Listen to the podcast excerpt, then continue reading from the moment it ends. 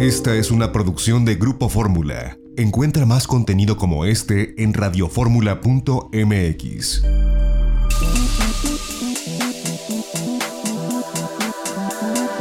Grupo Fórmula presenta a Mari Carmen Cortés, Marco Antonio Mares y José Yuste. Las tres personalidades más destacadas de la economía, las finanzas y los negocios en Fórmula Financiera.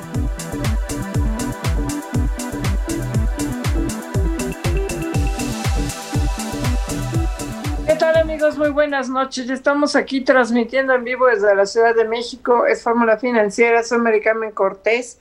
Y bueno, hoy sí hay un chorro, chorro, chorro, chorro, o sea, mucha información. Entonces, a ver, vamos a tratar de, de desglosarla poco a poco. Por un lado, la Asociación de Bancos de México da a conocer que lo que han dejado de cobrar los bancos por concepto de intereses y de capital asciende al 4, es, es, equivale al 4% del Producto Interno Bruto del país. Hay una cartera vencida total, hay una cartera vencida total hoy en la banca con estos créditos diferidos este, que están vigentes por un billón de pesos más 66 mil pesos que no han cobrado por intereses. Sus reservas ascienden a 200 mil pesos y la banca está muy capitalizada. Si siendo optimistas, el 10% de estos 9.2 millones de créditos no se recuperan, estaríamos hablando que se incrementaría en 100 mil millones de pesos la cartera vencida, con el 10% de este billón de pesos, nada más el 10%. Supone que el 90% pague. Estaremos hablando aquí de que hoy día la, la, las reservas que ascienden a 200 mil pesos serían insuficientes. Así de grave y crítica está esta situación que ahorita vamos a desglosar. Y bueno, desde luego todo este escándalo por la denuncia que presentó Emilio Lozoya, que ya está en absolutamente todos lados y que involucra a Pepe Mira, a Pepe Toño González, a nuestra querida amiga Lourdes Mendoza, que supuestamente recibió un soborno, o sea, hay todo un escándalo. Y en la reunión de la CONAGUA, y nada más así como calientito a las tres primeras notas, pues aprueba por un lado que se revise el pacto fiscal, pero no el pacto como tal, sino por lo menos un pedacito que se pudiera empezar a discutir en la conferencia este, fiscal, donde asisten los secretarios de, finanzas de todo el país. Es un avance. Los gobernadores querían más, querían un programa de rescate de la economía. Ese no se va a dar nunca. Se pueden quedar sentaditos como el sector privado. Dudo mucho que se dé un programa de rescate de la economía. Marco Mares, muy buenas noches. ¿Qué tal? ¿Cómo estás, Mari Carmen Cortés? Muy buenas noches. José Yuste, muy buenas noches. Sí, muchísima información el día de hoy. Y entre las notas que destacan está ah, la que consigna que hoy el Congreso de la Ciudad de México recibió la iniciativa para prohibir la venta de comida chatarra a menores. El Congreso de la Ciudad de México recibió esta iniciativa eh, publicada en la edición del 19 de agosto de la Gaceta Parlamentaria de la Capital fue presentada por el diputado morenista Miguel Ángel Macedo Escartín y sugiere añadir al artículo 47 de la Ley de Derechos de Niñas, Niños y Adolescentes de la Ciudad de México esta propuesta. Exactamente el mismo patrón, el mismo modelo que se ha aplicado en los congresos de Oaxaca y de Tabasco. Ahora va eh, pues con todo al Congreso local de la Ciudad de México. Eh, quien incumple esta ley incurriría en un delito contra la salud. Los únicos que quedarían exentos son los padres y tutores legales de los menores. Pues es parte de toda esta embestida que está recibiendo la industria eh, de alimentos ultraprocesados y de refrescos de bebidas azucaradas que pues ya van eh, dos eh, congresos locales que lo aprueban. Eh, vamos a ver si lo aprueba el Congreso de la Ciudad de México. El fortalecimiento de subsecretario de Prevención de la Salud, Hugo López Gatel, que sin duda pues es quien ha estado detrás de toda esta eh, política o nueva política alimentaria que incluye este embate en contra de lo que han llamado como alimentos chatarra. Sin duda alguna, una nota muy importante. Pepe Yuste, ¿cómo estás? Muy buenas noches. Hola, buenas noches, Marco Mares, Mari Carmen Cortés, ¿qué tal? Buenas noches. Eh, rápido, solo pasar a un tema internacional que es importante. Hoy hay, hay la primera empresa mundial que llega a valer 2 billones de dólares, con B, es Apple Apple llega a valer esta impresionante cifra, 2 billones de dólares, eh, eso sí serían este, millones de millones en este caso, y bueno, pues le supera, supera a Amazon, supera, supera a Alphabet, a la de Google, supera a la petrolera Saudi Aramco, la principal petrolera del mundo. La verdad es que hoy Apple, después de la pandemia, resultó ser la empresa más valiosa a nivel bursátil. Consideran que incluso dentro de esta crisis sanitaria y de confinamiento, las personas siguieron consumiendo no solo iPhones, sino los servicios que te da Apple de distintas maneras. Así que bueno, esta empresa se fue para arriba, llama la atención eso. Y desde luego, bueno, pues el otro tema también lo trae eh, Forbes, que dentro de su análisis que hace de multimillonarios, Jeff Bezos sería el principal multimillonario en los últimos 40 años. Jeff Bezos, el presidente de Amazon, que también Amazon le vaya que le fue bien con esta crisis de la pandemia con su paquetería. Así que bueno, así están las cosas en esas cuestiones internacionales.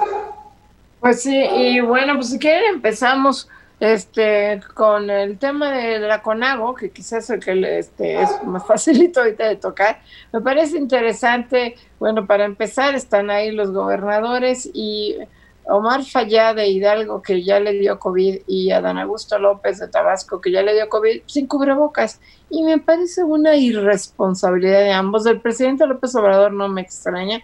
Todos los demás gobernadores que estaban en la foto se tomaron, estaban todos con cubrebocas. López Obrador nunca se lo va a poner porque yo creo que se considera que va a ser menos hombre si se lo pone, o yo no sé qué, qué cuál es realmente la razón de fondo. Pero el gobernador Hidalgo ¿No tendría él, después de que sufrió en carne propia el COVID, Omar Fallá, de que se la pasó tan mal como él dice que se la pasó, no tendría que, este, yo sé que a lo mejor dicen que ya los que tuvieron COVID no se contagian, pero no tendría que poner el ejemplo? ¿O no se copian aquí, aquí, nos contó de su diacrucis, ¿se acuerdan? Maricarmen y Marco nos contó de todo lo que había pasado, que se quería tirar del balcón por la fiebre, por el dolor de cabeza, que pasó un diacrucis. Sin embargo, por estar a la par de López Obrador, por quedar, yo creo, me imagino, quedar bien con el presidente López Obrador, pues hay que no se pone cubrebocas. Y hoy en día, pues sinceramente es un acto de irresponsabilidad. ¿Por qué es irresponsable? Porque si tú eres gobernante de alguna localidad, por más pequeña o grande que sea, o de un país, desde luego, el tema es que tú des el ejemplo, el ejemplo para no contagiar.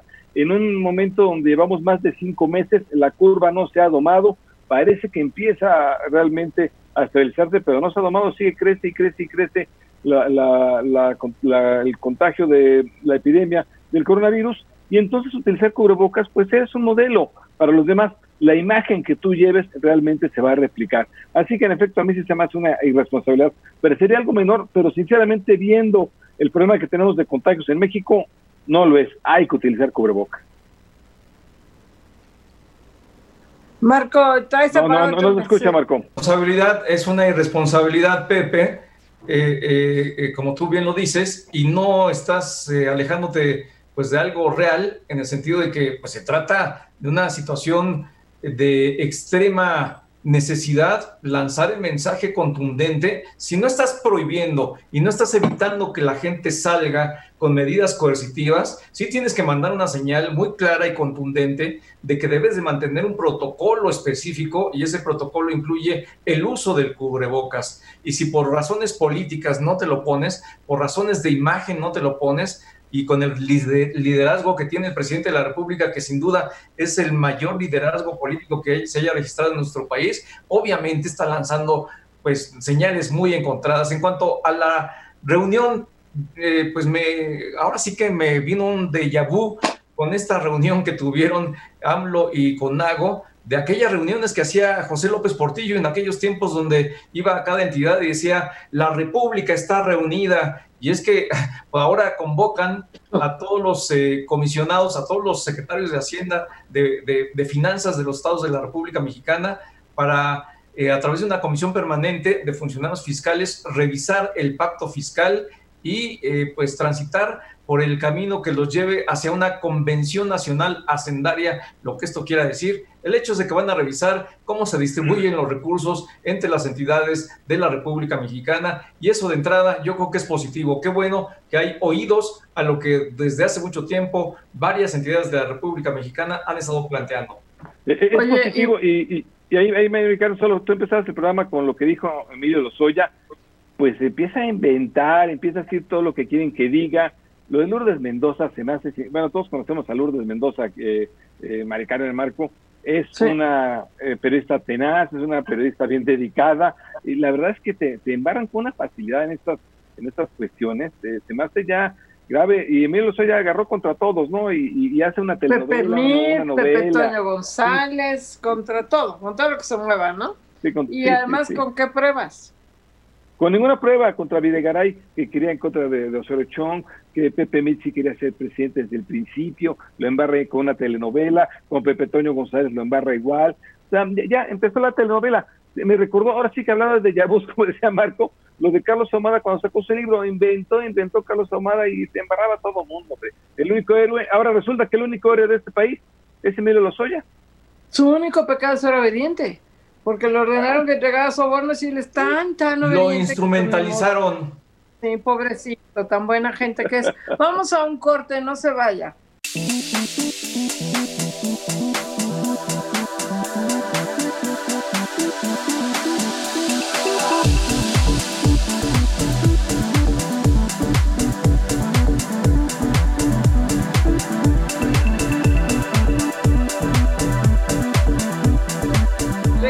Aquí a Fórmula Financiera y tenemos en la línea a Salomón Chertoriski, como se acordará, fue secretario de Salud y bueno, y es muy buen amigo de este programa. Salomón, ¿cómo estás? Muy buenas noches.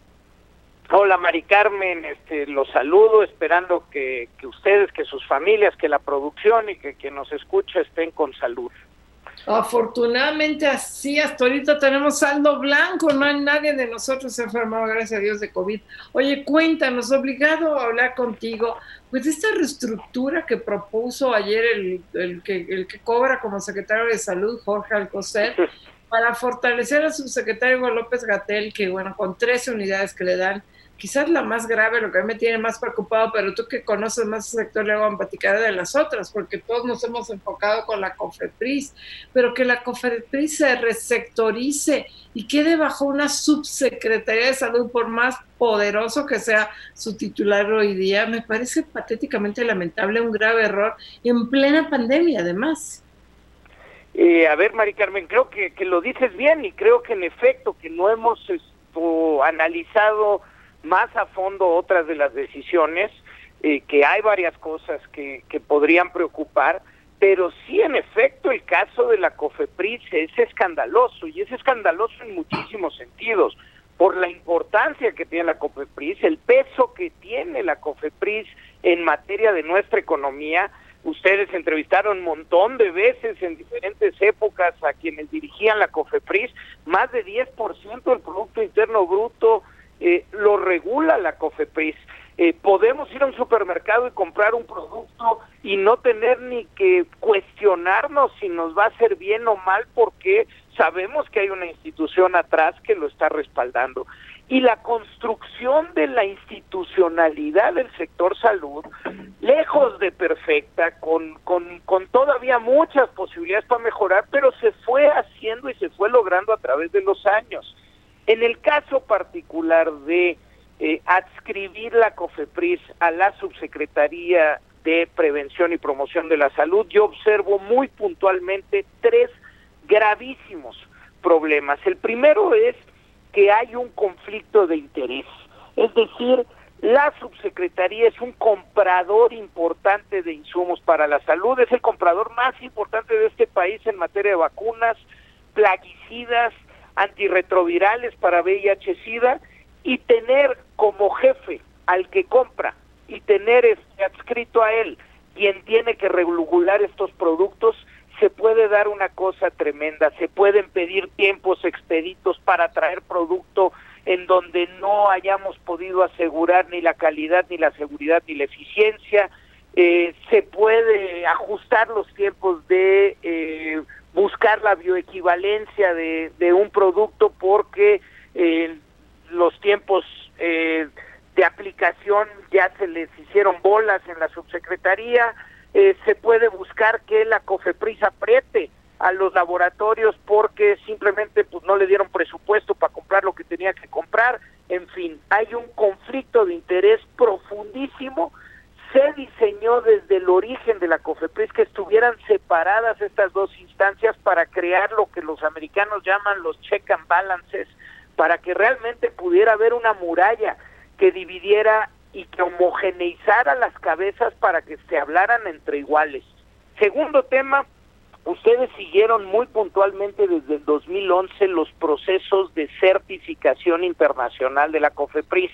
Primero con la Organización Panamericana de la Salud para que la COFEPRIS se convirtiera en un agente regulador hemisférico, después la Organización Mundial de la Salud y hoy COFEPRIS es de las pocas agencias en el mundo que muchos de los productos que regula tienen validación internacional.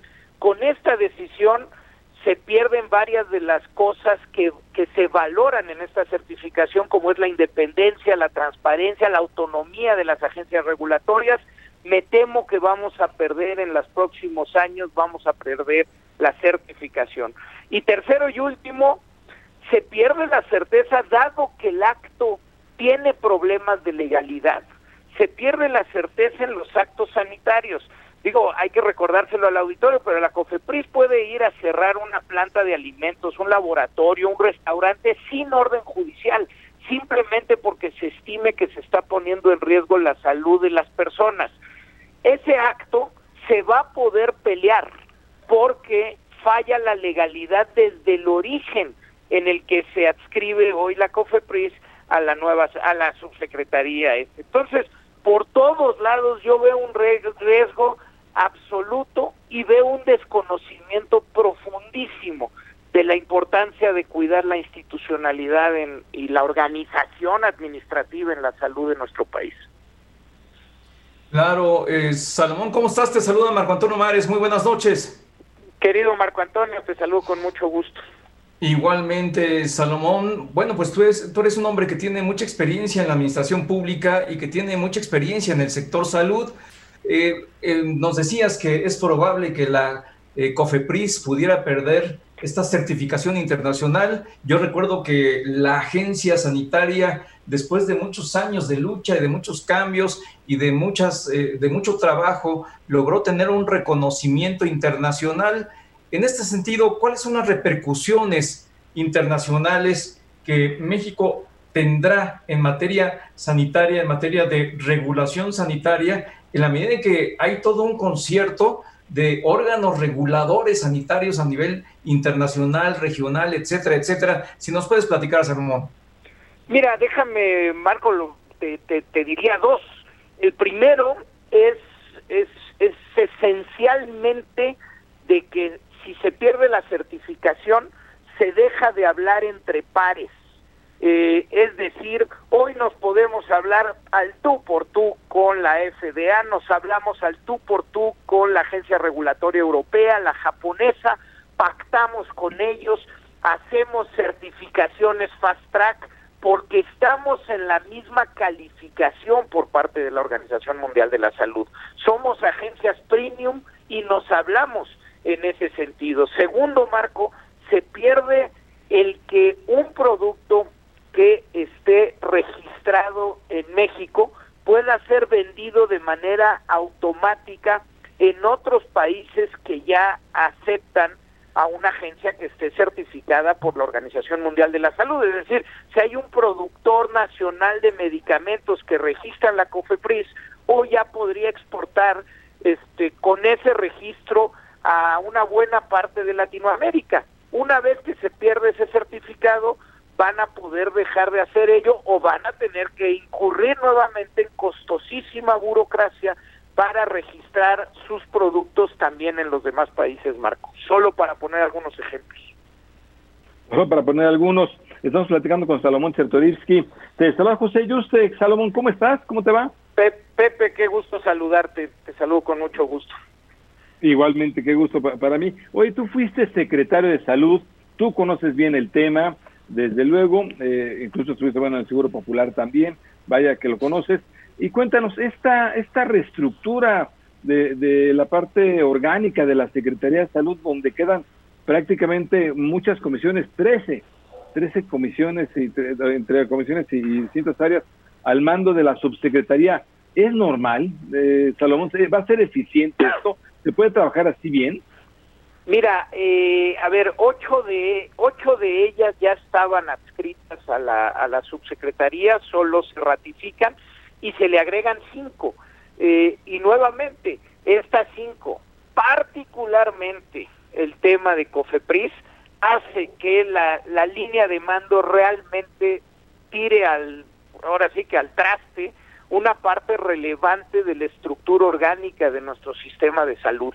Eh, la COFEPRIS regula y, tiene que ponerse duro a veces con exigencias que le hace el Seguro Social o el ISTE, eh, eh, en fin, en este en, en esta adscripción a la subsecretaría, la subsecretaría se convierte en juez y parte y, y no va a poder simplemente jugar el papel que necesita para la regulación con otras entidades en donde su papel este se ve eh, deformado, digámoslo así. Eh, por otro lado, pues bueno, ya se ven eh, lo que la subsecretaria Asa Cristina Laurel, que renunció hace dos meses, había denunciado públicamente la desaparición de la subsecretaría que, que se encargaba de tratar de hacer esfuerzos integradores del sector salud y que era la que buscaba que la calidad en la atención del sistema se fuera homogeneizando. Las direcciones generales importantísimas que manejaba esa subsecretaría se fueron en pedacería y sin lógica a otros a otros espacios este Pepe. Entonces, pues mira, vaya, déjame decirlo así, esto no no me gusta personalizarlo porque aquí el desastre es institucional, es no importa quién llegue, la organización de la Secretaría este, se, se, se desdibuja. Pero bueno, vaya, si lo que querían era darle mucho más poderes a un subsecretario en, en particular, pues en lugar de hacer un, un desbarajuste institucional, pues deberían de nombrarlo secretario. Es mucho más fácil eso. en serio, pues, pues digo, de, verdad, de verdad, ¿para, para qué deshaces toda la organización? Este pues mejor este nombra a los secretarios ya tiene entonces todas las facultades para estar como cabeza de las diferentes de este instancias. En serio es un despropósito lo que se está haciendo y lo peor es que pues como ya pasó con toda la falla en la gestión ante la pandemia pues lo vamos a pagar con fallecimientos Desafortunadamente, pues Salomón Chertoriski, te agradecemos mucho tu punto de vista. Ojalá se logre frenar, lo dudo mucho, pero muchísimas gracias. Salomón, gracias. Yo también los gracias, dudo, Carmen, a usar el cubrebocas y a cuidarse nosotros. Sí, desde luego. Gracias. Que muy bien, gracias. Adiós.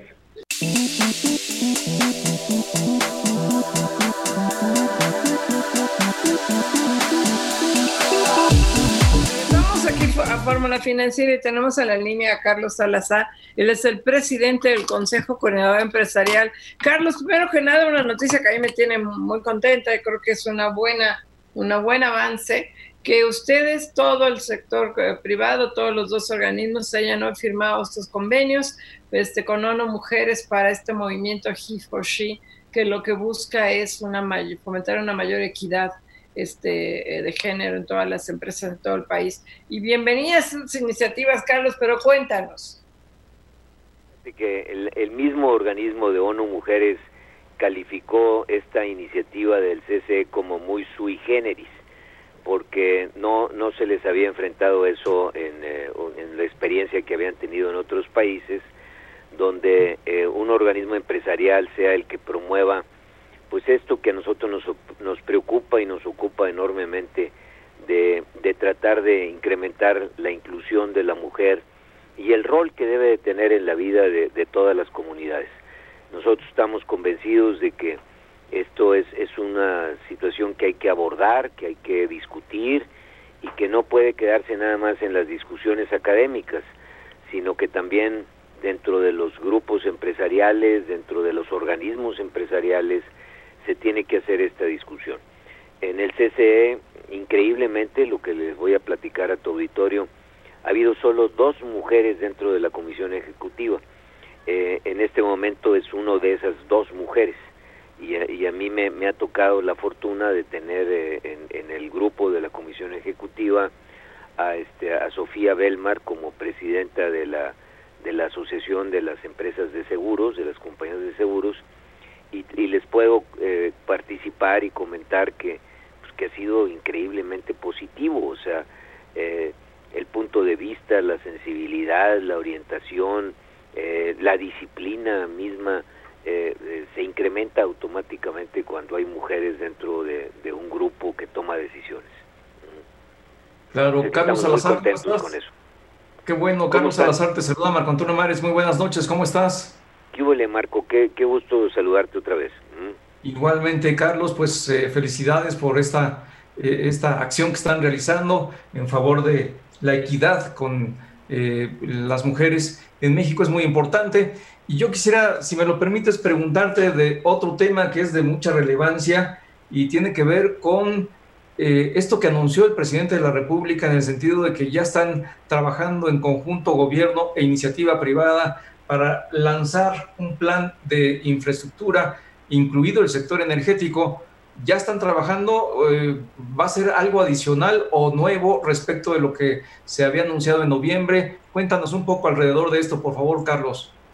Sí, tú, eh, Marco, recuerden por favor que desde noviembre y luego en diciembre hicimos un anuncio importante de todo lo que era el programa de infraestructura. Desde aquel entonces quedó el capítulo de energía pendiente. Ustedes en algunos programas que me invitaron me preguntaron de lo mismo. Les decía yo que ya le habíamos presentado a la autoridad en el mes de enero una lista de lo que en nuestra opinión se podía financiar con recursos privados y, yo tuve la oportunidad de tener una vez más ya conversación con el presidente, tuvimos una reunión muy agradable y una de las, de las conclusiones que tomamos, de las decisiones que tomamos era, pues eh, si, uso la palabra creo que es la adecuada, de resucitar este programa, eh, volverlo a impulsar, este, tratar de ponerle las prioridades que se requieran, eh, que evidentemente han cambiado ya no fruto de decisiones nuestras, la, la pandemia nos ha llevado a que proyectos que eran rentables en el mes de febrero de este año ya hoy no lo son, proyectos que podían ser financiados con estructuras eh, definidas en ese momento ya hoy no, no, necesariamente están presentes esas estructuras y estamos en la tarea compleja, difícil de, volver a generar un paquete que podamos, que podamos eh, implementar este año y de una vez ir pensando en lo que se puede ir haciendo en el año 2021. Entonces, sí estamos trabajando en eso. Eh, yo esperaría que los próximos días tengamos concluido este, este paquete que será el inicio de toda esa eh, iniciativa de, de tener constantemente un plan de infraestructura en donde el dinero privado pueda fluir, donde se puedan financiar proyectos. Hemos insistido de que hay posibilidades en todos los rincones de México y que a través de esto podemos eh, eh, pues movilizar la inversión pública, pero el impacto que esto tiene sobre la inversión privada puede ser enormemente importante. Desde luego, Carlos, te saluda José Yuste, buenas noches. ¿Cómo estás, Pepe? Buenas noches. Qué gusto saludarte, Carlos. Oye, qué bueno que van a rehacer este plan energético. Eh, como bien dices, el mundo cambió prácticamente, las evaluaciones deben ser totalmente distintas, se va a rehacer. ¿Va a ser solo en energía o va a ser en otros rubros, Carlos? No, no, no. Eh, la base del proyecto es la misma que traíamos desde entonces. Eh, lo difícil aquí es tratar de, identificar proyectos que son eh, desdoblamientos de concesiones que ya están dadas. número dos, buscar concesiones nuevas, qué cosas pueden ser concesionables. Eh, número tres, proyectos que pueden ser financiados con dinero público privado. Y número cuatro, proyectos que son 100% manejados con dinero público. Entonces, este, en esa tarea estamos y, bueno, pues vamos a, tratar de, irlos identificando y de, en su momento, eh, ya que lo tengamos listo este trabajo, que, insisto, es muy complejo, poderlo dar a conocer a la opinión pública y, va, a ser importantísimo en el programa de recuperación. Ustedes imagínense que, hemos dicho nosotros que el programa de recuperación lleva cinco grandes capítulos y uno de ellos es recuperar la inversión. y esta es la manera en que nosotros visualizamos que pueda ser recuperable la inversión en el país.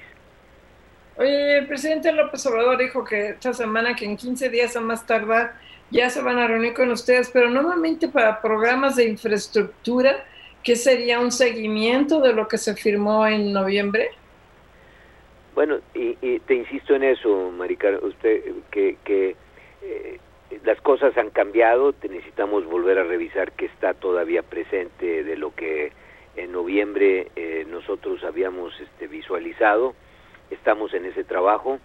Efectivamente hemos tenido ya reuniones con el presidente, ya las tuvimos, seguiremos teniendo en la medida en que nosotros vayamos avanzando en este proyecto. Pero yo creo que esa es una buena noticia también.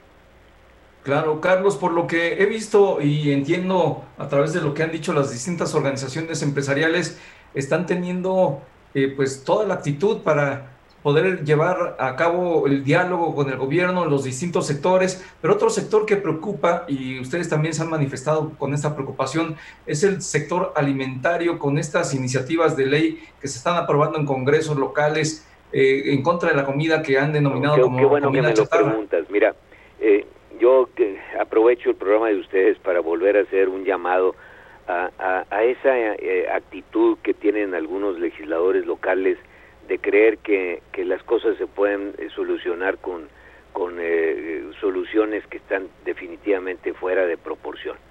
Yo creo que todos debemos actuar en consecuencia.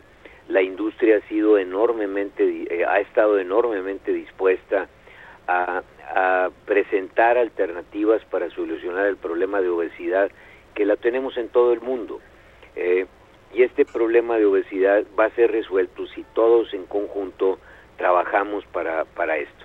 Creer que con ese tipo de alternativas solucionas un problema, me imagino de veras que eh, es pues, totalmente en el extremo. Eh, no creemos nosotros que eso va a solucionarlo como tampoco lo va a solucionar el tema del etiquetado, como tampoco lo va a solucionar nada más una situación este, fiscal como la que propone. Esto es un asunto complejo, eh, eh, tiene que ver con los hábitos de las personas, los hábitos no están solamente en los alimentos procesados, están en el comportamiento de nosotros como, como personas, como decisiones individuales. Eh, tú puedes evitar que consuman eh, los niños, y no nomás los niños, porque esta propuesta es increíble, quieren poner hasta los de muchachos de 18 años, muchacho que ya está casándose, que ya trabaja, que ya tiene decisiones, no puede comprar un gatito en, en, la tienda, imagínate. o un refresco, o sea. O un refresco, a los 18 años, a los 18, imagínate, bueno, puede comprarse una cerveza a lo mejor, pero no puede comprarse un gansito. Entonces, eh, son cosas absurdas porque además eh, es, es contra el empaque. Yo podría desempacar los gansitos, ponerlos enfrente de mi negocio. Ah, si ya no vienen en el empaque, entonces sí los puedo comprar. Son evidentemente acciones que van en contra de las empresas eh, en un ambiente en donde lo que requerimos es eh, promover la empresarialidad, promover las compañías, promover la, al que volvamos a, a las actividades adecuadas. Bueno, a nosotros nos parecen soluciones verdaderamente en el extremo. Eh, ojalá y recapaciten, vean que, pues, que esto no conduce más que al relumbrón de que ya se ganaron las ocho columnas y los eh, todo mundo opina y habla de esto, pero al final no solucionaron absolutamente nada. Y, al contrario, solo van a estimular la economía informal, Carlos.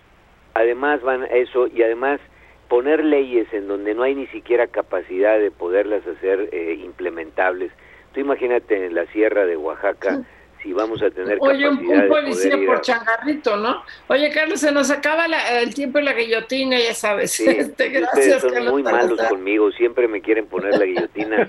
Yo creo que...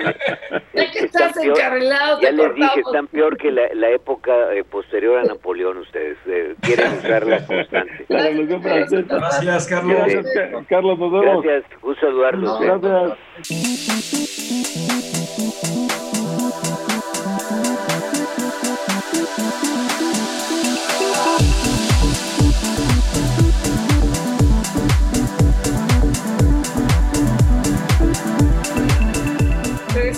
Aquí a Fórmula Financiera y tenemos en la línea a la diputada Marta Tagle de Movimiento Ciudadano. ¿Cómo estás, Marta? Muy buenas noches.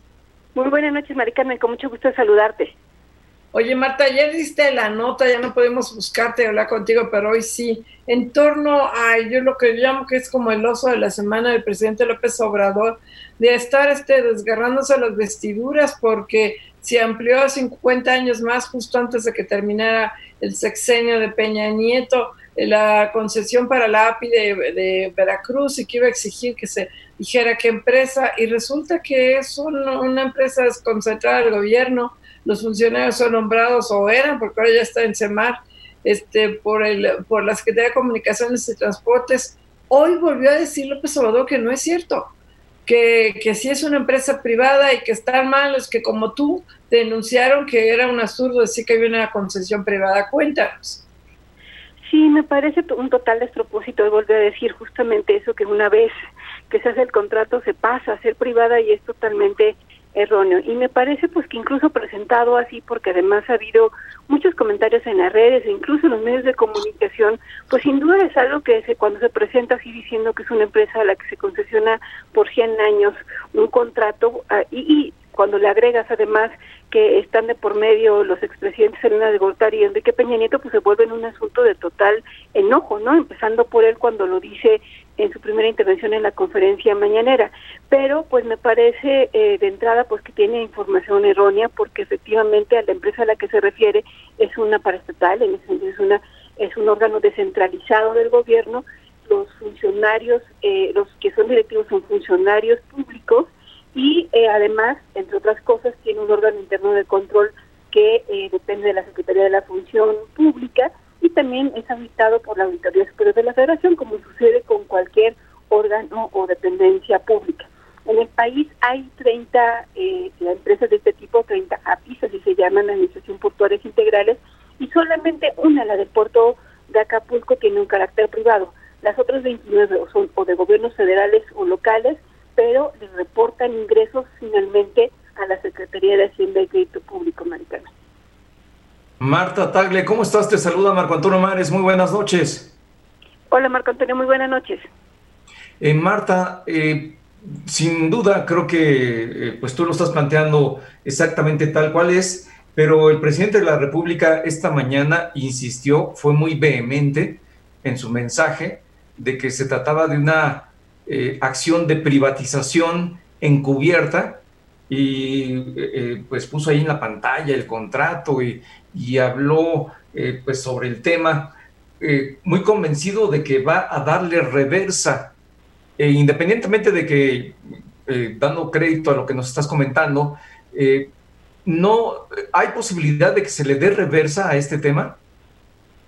Incluso en las redes sociales ya empezó también a circular el, el acta constitutiva de la empresa, donde además queda claramente que es justo una empresa paraestatal, ¿no? Eh, darle reversa em, es darse reversa a sí mismo, es como darse un disparo al propio gobierno, un, en el pie del propio gobierno. ¿Por qué? Porque es una empresa del gobierno que le genera recursos al gobierno y que al final de cuentas eh, eh, simple y sencillamente está haciendo un modelo que está generando ingresos. ¿Qué es lo que me, parece que está de por medio y por eso la insistencia del presidente? Porque justo ayer creí que podía ser un asunto de estuviera mal informado, pero ante la insistencia que ha tenido tanto en redes como en la, en la conferencia de prensa de hoy en la mañana, me parece más bien que ya es un asunto de campaña y que va en la lógica de un anuncio anterior que tiene que ver con el tema de darle el control administrativo de puertos y aduanas a la Secretaría de Marina y de la Defensa Nacional. Y en ese sentido, este tipo de anuncios de decir que hay un contrato por 100 años que ha sido cedido a una empresa, pues eh, se suma a una, un asunto de discurso para eh, desacreditar eh, y decir que hay actos de corrupción de por medio y justificar con ello pues la entrada del, en este caso de la Secretaría de Marina a controlar el puerto, que insisto, eh, incluso cuando se da la prórroga de este que tanto ha mencionado en el 2018 de este contrato a la API de Veracruz, es justamente porque hay un proyecto muy importante de modernización del puerto para quienes viven en, Veracruz lo han podido constatar que requirió inversiones muy importantes y que era necesario eh, prorrogar por otros 50 años esta API y que hoy en día pues estarían en entredicho todas estas inversiones eh, por el cambio incluso de manos de la administración que busca el presidente quede en manos de la Secretaría de Marina. Así estamos platicando con Marta Tagle, la diputada de Movimiento Ciudadano, sobre este tema del, de este tema del puerto de Veracruz. Te saluda José Yuste, Marta, ¿cómo estás? ¿Cómo te va? Muy bien, Pepe. Buenas noches. Qué gusto, qué gusto saludarte, Marta. Oye, eh, cuéntanos, entonces esto, por lo que vemos en efecto, bueno, pues es una empresa paraestatal, tú lo constataste, está el acta constitutiva, yo también ya la vi, no, no, no hay lugar a dudas que es empresa paraestatal, la API, esta Administración Portuaria Integral, se crea en el sección de Carlos Salinas. Sin embargo, tú sientes que todo esto más bien es para reestructurarla y dárselo a la Marina. Eh, ¿Sería así, Marta? Sí, y yo lo que creo es que además está de por medio o está haciendo falta algo que ha venido anunciando que tiene que ver con una propuesta de reformas legales e incluso yo creo que constitucionales para que se puedan dar estos cambios y que además nos buscaría llevar a una etapa eh, de los puertos de nuestro país pues que ya no corresponden con la realidad de los años 70 y 80 donde la administración de los puertos era directamente con el gobierno, pero a partir de los años 90, justo cuando además empieza el tema del libre mercado, México requiere entrar en una dinámica diferente y es justo cuando se cambia este modelo de administración portuaria integral, este tipo de empresas paraestatales a las que se les comienza, se les encomienda la apertura de los puertos y modernización de estos, incluso concesiones de manera parcial la eh, ciertos derechos, por ejemplo, el hacer terminales, eh, pero porque corresponden a una nueva realidad. Regresar a antes de esto simple y sencillamente es imposible y todo esto está siendo justificado por algo que tampoco se va a resolver con este tipo de medidas, que es para controlar la corrupción que existe, que no podemos dejar de reconocer que sin duda se da en puertos y adanas, y eh, también para controlar el tráfico de sustancias y de mercancías ilícitas. Oye, y bueno, y todo esto también está saliendo a flote por todo el escándalo de pasar los el control de los puertos a la Secretaría de Marina. Este, no sé qué va a pasar ahí con todas las APIs. La idea es que todas pasen a control de la Secretaría de Marina. ¿Qué va a pasar ahí? Porque por eso renunció finalmente el secretario de Comunicaciones, Javier Jiménez Esprío. Él no estaba para nada de acuerdo con este movimiento. Sí, eh, de hecho, incluso desde octubre pasado hubo una iniciativa que quedó congelada justo en diciembre por eh, que había puesto sobre la mesa eh, su renuncia el secretario Espriu y finalmente pues ya vemos que determinó el presidente anunciarlo, pero y definitivamente hace falta reformas y me parece que incluso de carácter constitucional porque la Secretaría de Marina, por más que diga que no tiene una, una ala que es eh, mercante que no es militar, eh, al final de cuentas estamos hablando de que eh, puede estar contraviniendo lo que la propia Constitución dice con respecto a la participación de las Fuerzas Armadas en tareas civiles que incluso ya ni siquiera tienen que ver con el tema de seguridad, porque como estamos viendo, la Administración Portuaria Integral tiene tareas sustantivas en materia administrativa de los puertos y en ese sentido va más allá de las funciones que ya le han venido dando a las Fuerzas Armadas, por lo menos de manera temporal,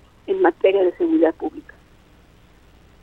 Pues sí, eh, Marta, desde tu punto de vista, eh, lo que estamos viviendo en este proceso que pues llevó a eh, la creación de las, de las administradoras, ¿ha sido el mejor camino o crees que se puede mejorar? Porque siempre hay cosas que se pueden mejorar. Sin duda me parece que se puede mejorar. Hay que recordar incluso que en el 2017 también ya hubo una ya hubo una reforma en materia de las capitanías de puerto justamente con la intención, o sea, esta intención de, de, la Secretaría de Marina de ir adquiriendo funciones no es nueva, ¿no? Viene incluso de sexenios anteriores y me parece que es un tema que hay que revisar. Hoy en día las administradoras han venido dando resultados, hay que insistir en que eh, generan una cantidad de ingresos muy importantes, millonarios al, al, erario del país, además de una importante generación de empleos, que sin duda es lo que puede estar en riesgo ante esta revisión del modelo y, no tenemos a ciencia cierta conocimiento en qué va a consistir esta eh, esta nueva apuesta del presidente de darle la administración a la Secretaría de Marina. Me parece sin duda que las áreas de oportunidad están por una parte en el tema de cómo hacer que incluso las personas que de alguna manera se vieron desplazadas con el tema de la creación de las administradoras porque hubo eh, sectores económicos que vivían en los puertos que se vieron desplazados por estas administradoras y tendríamos que revisar justo si queremos fortalecer un modelo económico que permita fortalecer desde los puertos de entrada de mercancías y de comercio exterior, eh, cómo incorporar a estos sectores y por supuesto mecanismos que incluyan tecnología de avanzada para que desde esos mecanismos se pueda también hacer un mejor control de eh, el tráfico de mercancías para evitar justamente la entrada de mercancías con carácter ilícito que es el fin último, pero hoy en día pues eh, se pueden utilizar incluso tecnología, formación de personal. Pues, así es, Marta, así es. Hoy, hoy Marta, nos sacar aquí la guillotina, ya sabes que la tenemos, Marta Tagle, diputada de Movimiento Ciudadano. Muchas gracias, Marta. Qué gusto saludarles, muy buenas noches. Igualmente, adiós, gracias. Vamos a un corte, regresamos.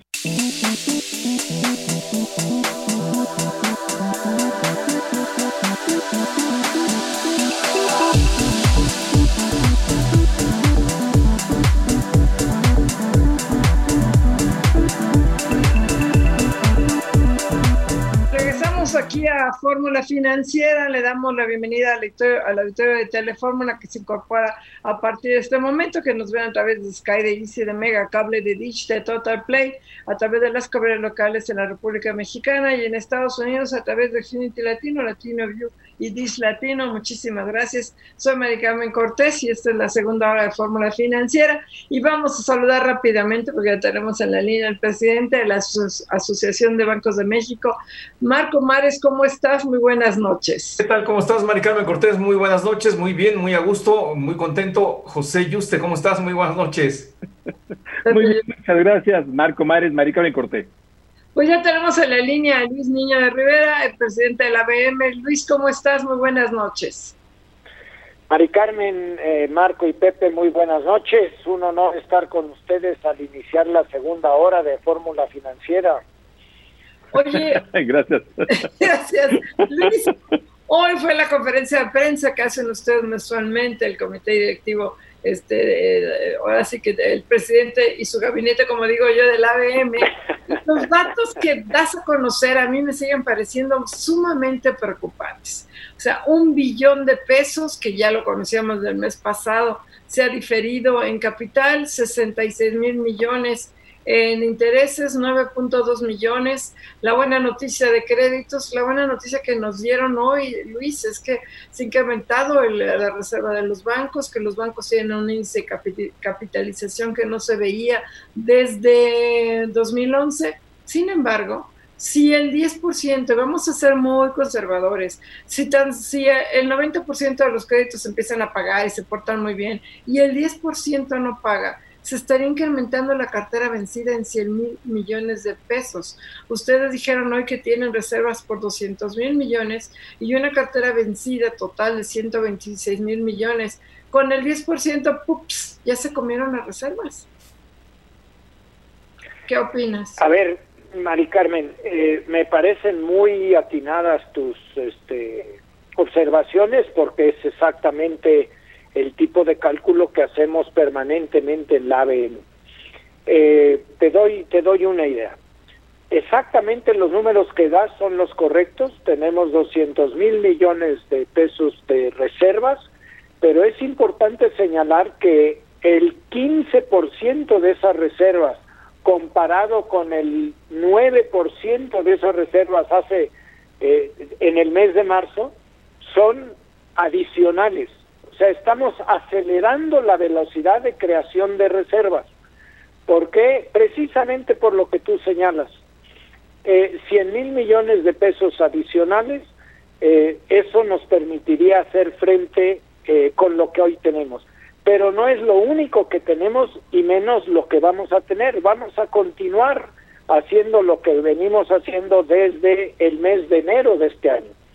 Entonces, eh, la dinámica de la cartera es permanente, eh, Mari Carmen. Todos los días tenemos que gestionarla.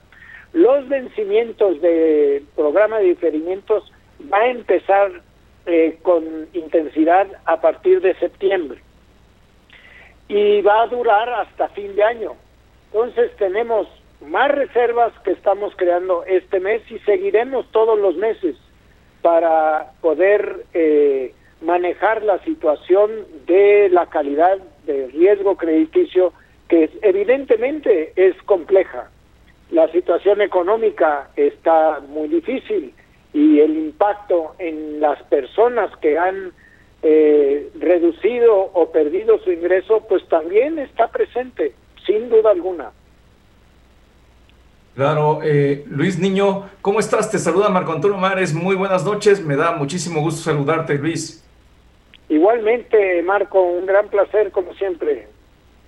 Eh, pues para preguntarte, eh, me imagino que ustedes ya hicieron ejercicios prospectivos, los bancos nos conocen mejor muchas veces que nosotros mismos, tienen mucha información de quiénes somos, nuestro perfil, cuánto ganamos, cuánto eh, invertimos, cuánto ahorramos, saben todo exactamente de nosotros. Me imagino que ya hicieron ejercicios de cuál es la potencial cartera vencida, cuál es el potencial índice de morosidad que tendrán a partir de septiembre, que creo, creo es cuando ya comienzan a vencer los plazos. Si nos platicas un poco alrededor de esto, por favor, Luis. Eh, muchas gracias, Marco. Mira, es exactamente el trabajo que hacemos permanentemente, pero tiene en esta ocasión un, eh, un elemento muy complejo de manejar que ustedes conocen muy bien. ¿De qué tamaño va a ser el impacto de la pandemia y el confinamiento en la economía? Esto es, todavía no pasamos del semáforo rojo al naranja y de regreso al rojo en muchas entidades.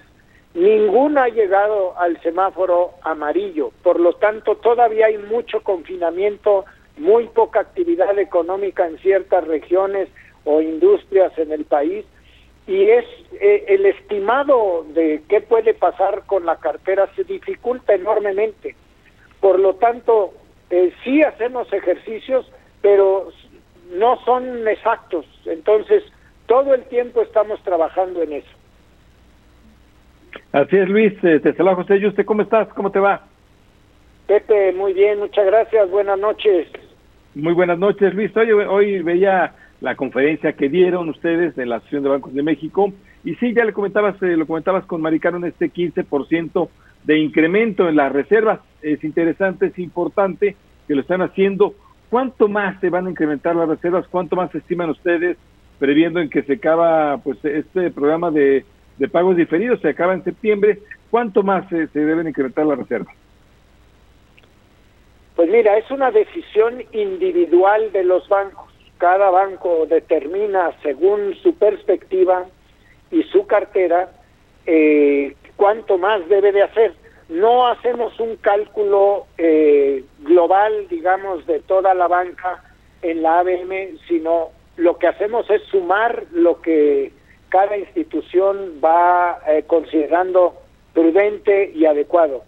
Pero eh, hay que ver dónde está el tema central, el impacto más importante en esta situación económica producto de el confinamiento y el coronavirus está en un solo precepto, eh, Pepe, el ingreso. El ingreso es lo que más se ha afectado en personas físicas y en empresas, en personas morales. Por consiguiente, tenemos que hacer cálculos de cada uno de los tipos de crédito en función de quién tiene todavía todo su ingreso, quién lo ha visto disminuido y quién ha perdido el ingreso para hacer ese cálculo. No todos los bancos se dedican a lo mismo, como ustedes saben perfectamente. Entonces tienes carteras importantes como MIPIMES, tarjeta de crédito, créditos de nómina, créditos personales, créditos hipotecarios. Esos son los temas centrales que tenemos que medir cada banco frente a el acreditado en particular. Oye, y decían, decías también hoy en la conferencia de prensa, Luis, que todavía, y lo, decías también el mes pasado, te hicimos también una pregunta, eh, que todavía están ustedes trabajando eh, con las autoridades en un programa que está por definirse todavía qué va a pasar a partir de septiembre. Es correcto, Mari Carmen, porque el diferimiento que planteamos hace más de cuatro meses y que se llevó a cabo eh, como posibilidad de entrar al programa hasta el 31 de julio, como te decía hace un momento, va a durar hasta diciembre, porque los que entraron al final, pues van a tener los cuatro meses más adelante en el año. Eso no, eso ya cumplió su propósito. Ya le entregamos un billón sesenta y seis mil millones de pesos de liquidez o les, les dejamos en la bolsa a nuestros clientes. Ahora viene la segunda fase, que es la reestructura de todos aquellos que eh, han visto su ingreso afectado y que necesitan tiempo para levantarse económicamente y poder hacer frente a sus créditos. Eso lo estamos trabajando porque hay muchos elementos que considerar, estamos en un diálogo muy positivo y muy propositivo con nuestros reguladores y seguramente la primera semana de septiembre tendremos ya algo eh, concreto para todos nuestros clientes. Claro, Luis, sé que no nos puedes dar, eh, por razones obvias, los detalles de este plan que están preparando los bancos, pero tal vez sí nos puedes dar alguna idea de eh, cuál es la esencia de este plan de reestructura que están trabajando y, y, qué es lo que esperan exactamente de la autoridad, qué les tendría que autorizar. Muchas gracias, Marco. Este, esa es una pregunta muy interesante. Primero, lo que lo que necesitamos es concentrarnos en el acreditado. Ese es lo primero. Eh, ¿Qué quiere decir eso? Que necesitamos tener un programa de reestructuras que permita eh, alargar los plazos de capital y de intereses, pero a la vez tener pagos eh, los cuatro meses sin pago de capital e intereses ya terminaron y ahora necesitamos empezar a recuperar eh, la capacidad de pago de nuestros Lamentablemente, Luis, aquí se nos va a acabar el tiempo, nos quedan unos cuantos segundos. Te agradecemos mucho, Luis, y que quedamos para seguir platicando. Muchas gracias, Luis Niños, gracias, Luis. presidente de los banqueros. Gracias. Que la pasen muy bien. Buenas noches. Gracias. Buenas noches, gracias. Vamos un corte.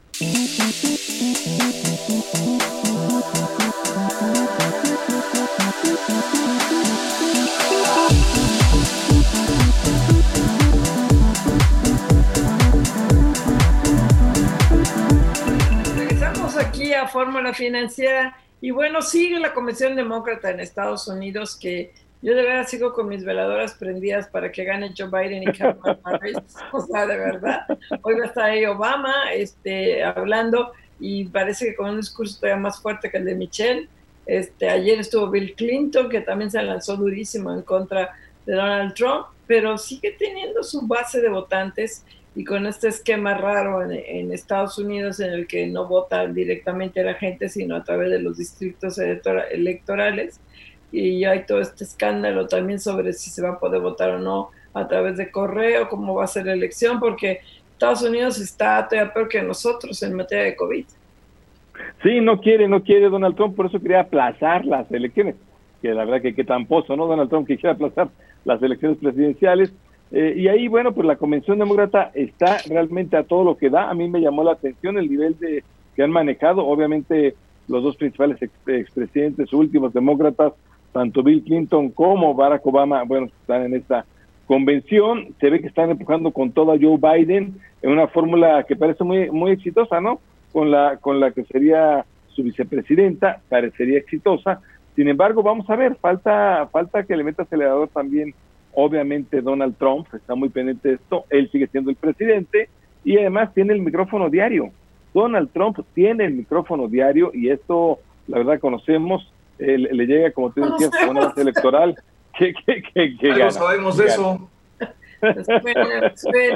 y, y, bueno, yo sé que tú prendes tus veladoras, Mari Carmen, para que no gane Donald Trump, pero lo cierto también, y, yo también coincidiría contigo, pero tampoco es que nos vaya a ir súper bien con Joe Biden y con Kamala, eh, ¿cuál es su apellido? Ah, con Kamala, porque tanto Joe Biden eh, tendría que verse obligado a hacer más restricciones en el tema fronterizo ante la fallida estrategia anti-COVID de parte de Donald Trump. Y por otra parte, Kamala Harris es una detractora del Tratado de Libre Comercio, así es de que pues tampoco nos va a ir así como que súper guau, Mari Carmen. El tratado ya está firmado, ya está aprobado, ya ahí ya este, ya ahí ya, bueno, podía echar patas, pues a ver, nunca, ya sabes que siempre se pueden sacar cartas de la manga, Mari Carmen. Yo dudo mucho que, yo, yo creo que ningún presidente puede ser tan malo como Donald Trump. O sea, no, es imposible. Es, es, imposible, es imposible. De hecho, nosotros renegociamos el TEMEC por Donald Trump. Ahora, ¿cuál es la preocupación demócrata? Que fue desde el principio, desde el primer Tratado de Libre Comercio, el del 94, fue la preocupación demócrata ambiental y laboral. Son los dos grandes temas. Y en ambiental, bueno, pues sabemos que trae nuevos artículos y laboral, ni se diga realmente este TEMEC. Sí, desde luego, yo creo que los demócratas ganen o pierdan la presidencia, van a insistir mucho en este tema, lo, van a seguir muy de cerca. Y el laboral, sabemos, el laboral incluso tenemos unos eh, inspectores que supuestamente no son inspectores, pero que van a estar revisando, obviamente, si hay democracia o no sindical en México, si realmente se, está llevando adelante la nueva ley del trabajo, e, es lo que va a estar haciendo. Así que yo creo que esa parte ambiental y laboral, los demócratas lo van a hacer, ganen o pierdan. Sí, va a ser con uno o con otro. En ese sentido, tenemos mucha tarea en México por cumplir con la nueva, con la entrada en vigor del nuevo tratado comercial. Sin embargo, creo que pues falta mucho por ver en esa película este, reeleccionista de Donald Trump y la contienda que está teniendo con Joe Biden. Ya empezaron a sacar todos los trapitos sucios y traen una campaña durísima de supuesta pedofilia en contra de Joe Biden y varios demócratas. Así es de que también eso, pues está ensuciando mucho ahí esa batalla. Sí, las, las, campañas en Estados Unidos siempre han sido muy sucias, nunca han sido muy limpias. Oye, bueno, yo y la Coparmex, que estamos tratando de hacer el enlace con Carlos Capistán, ya lo tenemos en la línea. Porque lo pediste. Lo convoqué, lo convoqué. Carlos, ¿cómo estás? Muy buenas noches. Hola, ¿qué tal, Mari Carmen? Muy buenas noches. Oye, y sacaste un análisis muy interesante sobre la recuperación económica de Estados de aquí de México, que no va a ser desde luego tan en forma de, de, V como se lo está siempre pronosticando el secretario de Hacienda y sobre todo, sobre todo el presidente López Obrador, pero cuéntanos, por favor. Bueno, mira, eh, efectivamente lo que sabemos todos es que la economía cayó muy fuerte en el segundo trimestre eh, pero muchos datos que tenemos para junio, eh, como la producción industrial o las exportaciones, apuntan que ya en junio hubo un crecimiento respecto al mes de mayo y entonces eso significa que pues probablemente la economía ya tocó fondo y ya está empezando a recuperarse, lo cual es, es una buena noticia. Ahora lo siguiente que hay que plantearse es cómo va a ser esa recuperación, eh, si va a ser rápida o va a ser lenta y nosotros creemos que pues va a ser una recuperación lenta, ¿no? Eh, todavía eh, el virus eh, pues está en, hay un, número importante de contagios todavía en México, hay poco apoyo fiscal, las tasas de interés todavía tienen un nivel relativamente alto comparado con otros países, así es que la recuperación es probable que sea que sea lenta, así es que nosotros creemos que el segundo semestre del año ya crecerá respecto al primero, pero muy poquito. Tenemos como un crecimiento de 0.2% y luego el próximo año tenemos un crecimiento de, del 2%. Entonces, buena noticia, ya tocamos fondo y nos estamos recuperando, pero es probable que esa recuperación sea lenta y que tome tiempo regresar al nivel de producción que teníamos en México antes de la pandemia. Carlos Capistrán, ¿cómo estás? Te saluda Marco Antonio Mares, muy buenas noches. Hola, ¿qué tal? Buenas noches, Marco Antonio.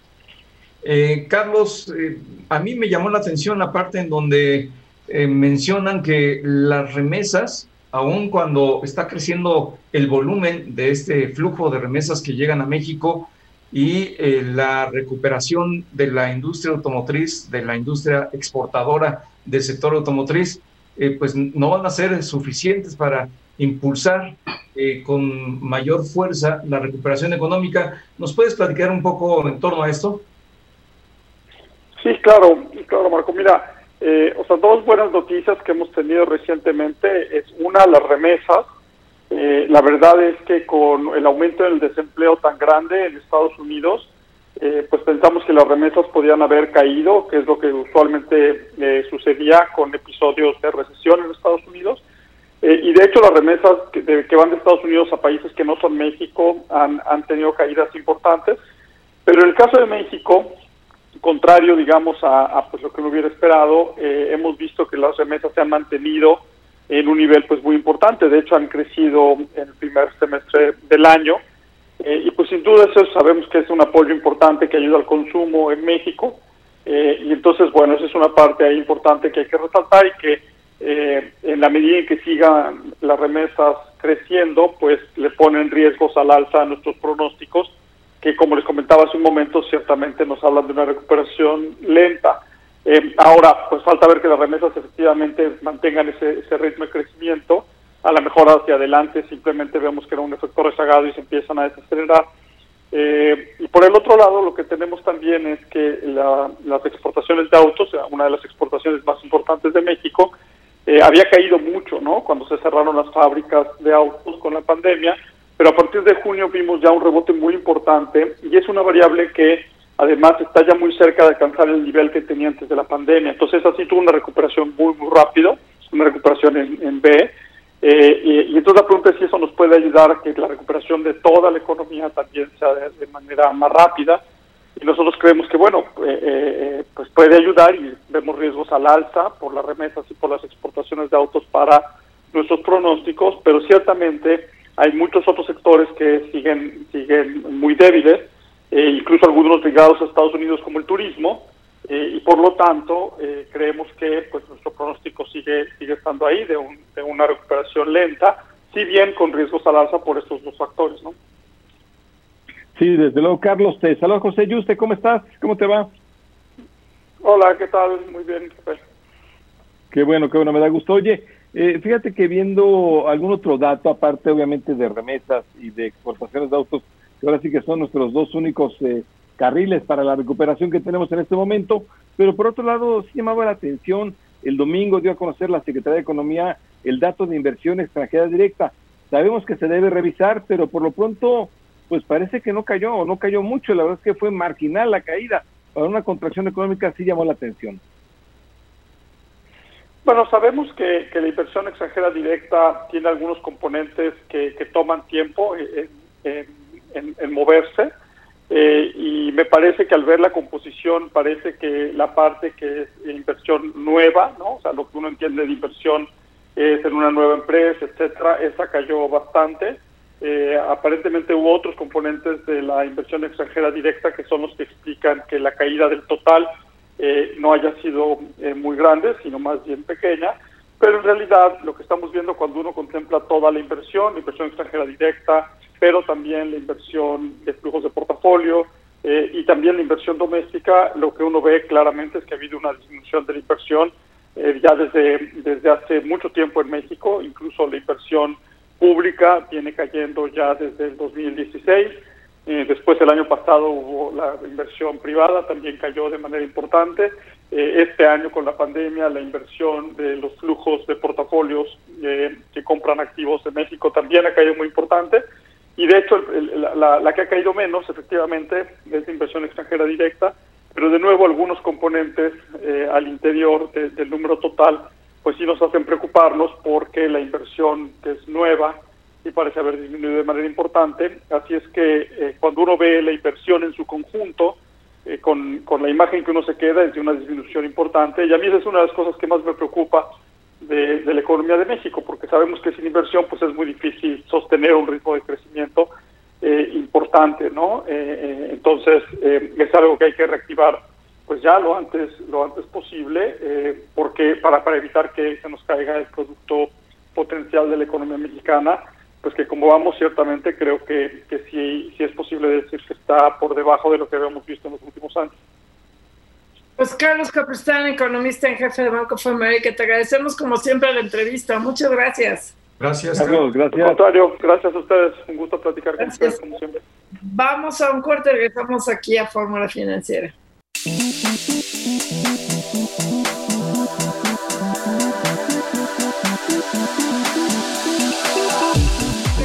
Aquí a Fórmula Financiera y tenemos en la línea a Patrick Devlin. Él es el presidente de la Comisión de Salud del Consejo Coordinador Empresarial. Patrick, un gustazo como siempre. ¿Cómo estás? Muy buenas noches. Igualmente, Mari Carmen, me da mucho gusto saludarte a ti y a todo su auditorio. Oye, Patrick, pues obligado a tocar de base contigo en torno a este documento, esta propuesta de reestructura que envió ayer el que cobra como secretario de Salud, Jorge Alcocer, a la CONAMER, en la que pretende resectorizar gran parte de la Secretaría, pero le da a Hugo López Gatela, subsecretario de Prevención, 13 unidades nuevas, entre ellas, que es lo más preocupante, creo yo, de la COFEPRIS. Pero platícanos tú que estás ahí en el sector privado y que conoces más, pues ¿qué opinas de este documento? ¿Qué opinas de, de querer resectorizar degradar a la COFEPRIS? Pues Mari Carmen, primeramente te agradezco la oportunidad para que tengamos esta conversación. Sin lugar a duda, eh, esta noticia pues, nos agarró de, sorpresa y obviamente eh, esta, sorpresa pues genera ciertas dudas, ¿no? Porque para empezar, eh, no solo estas 13 áreas que van a estar en la subsecretaría, sino muy importante como la COFEPRIS que mencionas. ¿Y por qué? Pues porque COFEPRIS toca, como sabemos, 15 sectores de la economía mexicana, prácticamente cerca del 11% del PIB, y además pues garantiza en el caso de medicamentos pues que todo lo que acceda al mercado mexicano y a la población mexicana sea seguro, de calidad y eficaz. Ahora, empezando por lo siguiente, queremos reconocer en el sector privado que estamos entendiendo esto como un cambio de adscripción. Pasa de estar adscrita a la oficina de la Secretaría de Salud a la de la Subsecretaría de Salud, de Prevención en Salud. Entonces, sin lugar a duda, el gobierno federal tiene toda la facultad para reorganizarse de manera interna y entendemos esto eh, realmente como la intención de poder mejor servir y atender a los usuarios de, de la, de la COFEPRIS. Ahora, habiendo dicho esto, Mari Carmen, eh, desde el sector privado, nosotros somos los del, que tenemos el mayor interés de que la COFEPRIS pues atienda sus importantes funciones como agencia regulatoria responsable de prevenir los riesgos de la salud de los mexicanos. Entonces, por eso es que nosotros estamos queriendo de alguna manera contactar a la autoridad y tener esta conversación y poder eh, contribuir a mejorar y asegurarnos, mejorar la operación de Confepris y asegurarnos en nuestra contribución de que se implemente con éxito. Patrick Devlin, ¿cómo estás? Te saluda Marco Antonio Mares, muy buenas noches. Hola Marco Antonio, ¿cómo estás? Buenas noches. Bien, Patrick, sin duda, pues tienen ustedes muy buena voluntad y tienen muy buena disposición para incluso tratar de entender los cambios que está realizando el gobierno mexicano en la administración pública, en la parte sanitaria, pero la desaparición de una agencia sanitaria que venía operando incluso con reconocimiento internacional y que además, como tú lo acabas de señalar, tiene una relación directa con más de una decena de sectores de importancia económica eh, notable en nuestro país, llama la atención y sobre todo llama la atención en el contexto de que por el lado de los medicamentos, el gobierno mexicano ya tomó la medida de buscar que se haga una licitación internacional, aunque al final aceptó que se invite a los laboratorios. Y por el lado de los alimentos ultraprocesados y bebidas eh, eh, azucaradas, pues está tomando determinaciones que también está impactando al sector eh, privado. Todo esto no les preocupa en conjunto como eh, pues parte de una estrategia que lleva precisamente a tener una mayor exigencia del sector privado en el orden que lo está buscando el gobierno? Sí, a ver, sin lugar a dudas, Marco Antonio, todo cambio va a traer sus pues sus beneficios como también sus áreas de oportunidad. Nosotros ah, por eso es que queremos colaborar con el gobierno para mejor entender y ayudar que este cambio al final del día nos lleve a un a una COFEPRIS que funcione mejor. Ahora, en específico, eh, nosotros estamos buscando que se asegure que la COFEPRIS pues cuente con la capacidad de resolución técnica y operativa que necesita para fungir como garante la calidad, la seguridad y la eficacia de los productos y servicios que llegan al mercado mexicano. También queremos de alguna forma eh, asegurarnos que a pesar de este cambio de adscripción, se garantice que la COFEPRIS mantenga su independencia, tal y como lo recomienda la Organización Mundial de la Salud. ¿Por qué? Pues porque al final esto, como bien dijiste, eh, importa porque con eso va a poder mantenerse como una agencia reguladora nacional de referencia. Se nos olvida a veces darnos cuenta que, punto y aparte del impacto interno que tiene COFEPRIS, también en este aspecto permite que las empresas que exportan los productos con registro sanitario de la COFEPRIS pueden ser reconocidos y por lo tanto comercializados en otros países. Entonces tiene un impacto en la parte de exportación y obviamente en la parte de empleo. Y bueno, obviamente que en esta transición se procure que estén, se mantenga una atención en todo momento de la agenda de trabajo de la misma COFEPRIS, ¿no? que requiere sin lugar a duda tomar acciones administrativas ágiles en apoyo al Sistema Nacional de Salud para prevenir estos riesgos y brindar certeza a todas las industrias reguladas. Sí, desde luego estamos platicando con Patrick Devlin sobre esta reorganización en la Secretaría de Salud, bueno, en el sector salud propiamente, donde la COFEPRIS, de ser esta Comisión para Prevenir Riesgos Sanitarios autónoma, operativa, operativa y administrativamente, pasaría a estar bajo la jurisdicción de adscrita totalmente a la Subsecretaría de Prevención. Eh, Patrick, se va José y usted. Eh, cuando hablamos de esta situación, eh, se, escucha la verdad muy complicado que, la, que quede bajo la supervisión de una subsecretaría, la de López Gatel. Eh, ahí la propuesta que, que siga la COFEPRIS siendo, manteniendo esta autonomía como regulador. Bueno, eso es una cosa que, que creemos que sería una muy buena práctica que se mantenga esta independencia eh, de gestión de la COFEPRIS a pesar de que esté adscrita operativamente bajo la supervisión de la Subsecretaría de Prevención. Eh, al final, lo que buscamos todos como sociedad y como país es que este, este órgano, esta autoridad regulatoria, nos permita a todos, de alguna manera, tener certeza de la calidad, eficacia y, y la seguridad de los productos y servicios que entran al mercado mexicano. Entonces, para nosotros eso es un punto importantísimo. Nosotros confiamos que a pesar de todos estos cambios eh, y los riesgos que estos conllevan, ¿no? De que se pierdan los pesos y contrapesos internos, que pueda haber mucha concentración y eso para cualquier ser humano, cualquier área, pues dificulta la operatividad, pero estamos seguros que en la conversación que podamos establecer con el doctor Hugo López Gatel, podamos, reitero, mejor entender el razonamiento de estos cambios y con esto nosotros desde el sector privado contribuir a que los objetivos planteados los podamos aterrizar juntos de una mejor manera y una manera que permita al final del día tener una COFEPRIS más fuerte, una COFEPRIS mucho más eficaz y con eso cosechar el resultado positivo que esto le genera al país. Oye, y bueno, esto es lo que se refiere a COFEPRIS, pero todos los otros cambios ¿Te preocupan? ¿No te preocupan? Este, ¿Cuál es el punto de vista? Creo que el Consejo de Seguridad General se mantuvo, se va a mantener, no se menciona en este acuerdo, ¿verdad? Sí, a ver, digo, yo creo que si nos ponemos a ver esto un poquito más desde afuera, ¿no? entre comillas, eh, cuando se generan tantos cambios en poco tiempo, pues eso, esos cambios ponen a cualquier sistema en un, en un, en una posición un poco este débil.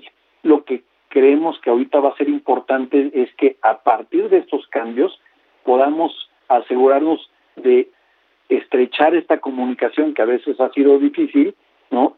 Y más en este entorno actual de la pandemia, pero esta comunicación para que vayamos generando certeza y confianza en todos los actores este, del sector privado. Ahora, por el otro lado, comentando sobre el tema del Consejo de Salud General, Creo que hay una gran oportunidad aquí, Mari Carmen, de que este consejo tan importante, consejo que está considerado en la Constitución, le podamos sacar eh, entre comillas, más jugo, ¿no? Porque es un foro amplio donde participan varias secretarías, sector privado, academia, etcétera, y aquí tenemos la oportunidad todos a contribuir para que se tomen las mejores decisiones, especialmente en estos entornos de emergencia sanitaria. Entonces, sabemos que en breve va a haber una reunión y esperamos que este foro permita la participación constructiva de todos los participantes. ¿Para cuándo va a ser la reunión, Patrick? ¿Y con quiénes? Bueno, eh, entiendo que está agendada esta reunión para el día de mañana, entonces esperamos que esta, esta reunión, como es, es una convocatoria amplia, pues todos los participantes tengamos la oportunidad de contribuir, porque pues reitero, seguimos en medio de la pandemia, la, la pandemia no está terminando y hay mucho que tenemos que hacer juntos para sacar adelante a nuestro país, tanto en términos de salud como en términos económicos. Pues tenemos pendientes, Patrick, Patrick Devin, muchas gracias por estar con nosotros. Gracias. Gracias, Patrick. Encantado como siempre. Buenas noches a ustedes y a todo su auditorio. Muchas gracias. Vamos a un corte y rápidamente Pepe Mil se defiende a través de, su cuenta de Twitter de las acusaciones de Emilio Lozoya. Ahorita le comentamos, no se vaya.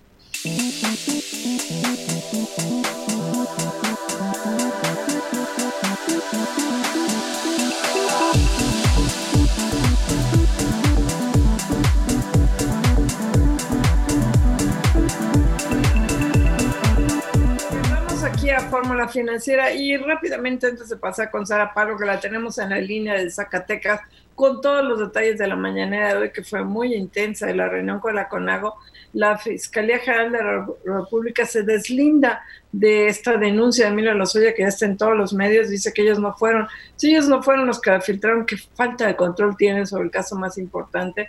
Y le decíamos, José Antonio Mid, el ex secretario de Hacienda, el ex candidato a la presidencia de la República, también niega las acusaciones, dice que está a disposición de las autoridades y que una denuncia de este tipo no se tendría que servir, ¿no? Este para pues, presentar este, falsedades como lo que está haciendo Emilio Lozoya.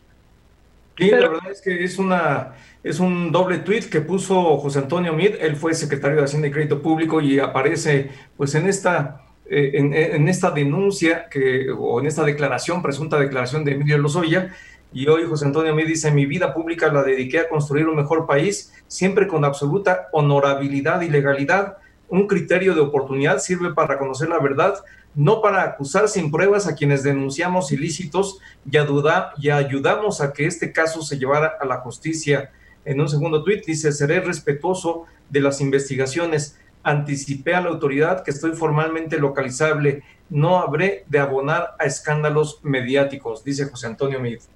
Eso dice Mid, y fíjate que ahí yo creo que José Antonio Mid tiene toda la razón, no puedes realmente hacer lo que está haciendo Emilio Lozoya, no sabemos exactamente por qué lo sé, que, que están diciendo, hay quien dice que es, acá de tuitear Felipe Calderón, que es porque están amagando con, eh, con eh, la mamá de Emilio Lozoya, en fin, no se sabe, pero Emilio Lozoya está acusando sin pruebas, es lo que dice MIT. y toda la acusación en efecto es sin pruebas. Dice en este caso MIT que él está disponible, está en su, en su eh, dirección de siempre, en su domicilio de siempre, eh, y que él pues no va a abonar a un, a un escándalo mediático, pero que desde luego pues no puede estar acusando sin pruebas. Este es el caso de Emilio Lozoya, hoy acusó a todo mundo y pues no hay una sola prueba, ¿no? Oye, por cierto, y en otros... tenemos a Sara Pablo, si no en la línea, ella está desde Zacatecas, está cubriendo la gira con el presidente, cubrió la gira. Sara, ¿cómo estás? Muy buenas noches. ¿Cómo estás, Mari Carmen? Un saludo a ti y a todos. Sí, estoy ya en Zacatecas, donde el presidente Andrés Manuel López Obrador estará el día de mañana reunido con su gabinete de seguridad. Posteriormente, la rueda de prensa será aquí. Hoy intensa la jornada del presidente López Obrador. Por la mañana temprano, también el encuentro con los integrantes del gabinete de seguridad y luego esta conferencia mañanera en las instalaciones eh, del campo militar 17A donde en esta ocasión pues todos los reflectores eh, frente al gobernador mm, de Querétaro, Francisco Domínguez, ante por supuesto estas acusaciones, este escándalo, luego de que se viera en un video a su secretario particular recibiendo dinero y empacándolo. Bueno, pues ahí el gobernador eh, panista evitó las preguntas, prefirió adelantarse y en su mensaje de inicio tomó seis minutos y medio para decir que se trata de calumnias, que se trata de infamias y que él no tiene nada que ver. Dijo que de inmediato separó de su cargo a esta persona y dio notificación a las autoridades correspondientes. Además dijo que bueno, pues no tendrían por qué comprar su voto porque él siempre ha estado por convicción a favor de la reforma energética y presentó al respecto diversas propuestas. Esto fue lo que señaló en su defensa por la mañana. No se puede creer en las palabras de un delincuente confeso. Yo doy la cara aquí y ante la autoridad. No busco la protección a cambio de inventar falsedades. Cuarto, hay una intención política, no es cuestión legal. Atacan a un gobernador de oposición bien calificado. Mienten porque Querétaro no tiene una, una sola observación de la Auditoría Superior de la Federación Todo esto ante un rostro pues serio del presidente López Obrador, una mirada penetrante que hemos eh, visto pues gran cantidad de fotografías ya en redes eh, sociales, eh, lo veía a un lado y bueno pues mientras el gobernador se defendía de esta manera, llegó el momento de las preguntas, por supuesto la primera para el mandatario local y el presidente de inmediato intervino para que ya no se tocara el asunto, de hecho pues nos preguntó a los reporteros estábamos ahí, si estábamos de acuerdo en que ya se diera por terminado el tema y se diera una prórroga ante la negativa. El presidente dijo, bueno, pues vengan las preguntas, sin embargo, pues ya no hubo mayor respuesta del eh, mandatario eh, de Querétaro, dijo que ya había fijado su posición y que no tenía nada más que decir, pero así intervino el presidente para que ya no hubiera más preguntas. ¿Por qué no este, tratamos de dejar para otro momento este asunto, incluso hasta por eh, respeto, por urbanidad política, que podríamos, si ustedes así lo consideran, este, omitirlo o dejarlo pendiente o hacer una prórroga, si les parece. ¿De acuerdo? No. Bueno, pues la mayoría manda. Pero ¿estás en condiciones de contestar ahora o te mantienes? Porque también eres libre. Va a ser el único posicionamiento, creo que fue muy claro. De acuerdo. Muy bien. Pues esto fue lo que ocurrió. Eh, se acabó la conferencia y recibió eh, Francisco Domínguez un par de palmadas en la espalda de parte del secretario de Seguridad Ciudadana, Alfonso Durazo. Más tarde eh, viajaron tanto el gobernador como el presidente a San Luis Potosí para la reunión de la CONAGO, ya en camionetas por separado. Y bueno, pues ahí básicamente los acuerdos más importantes, por un lado, es que se aceptó crear grupos de trabajo para la revisión lo que se conoce como pacto fiscal, con el fin de ver la posibilidad de que haya mayores recursos para los gobernadores. Así lo han solicitado en medio de esta pandemia. Y bueno, pues eh, se informó por parte de la secretaria de Gobernación, Olga Sánchez eh, Cordero, quien fue la encargada de dar un mensaje después del encuentro, que no se pidió ahí la renuncia del subsecretario de Salud, Hugo López Gatel, luego de que así lo habían adelantado algunos eh, gobernadores de oposición parte de la jornada del día de hoy. Pues muy completa, tu, muy completo tu reporte, Sara Pablo. Muchísimas gracias. Sara, gracias. Hasta luego, muy buenas noches. Buenas noches. Buenas noches.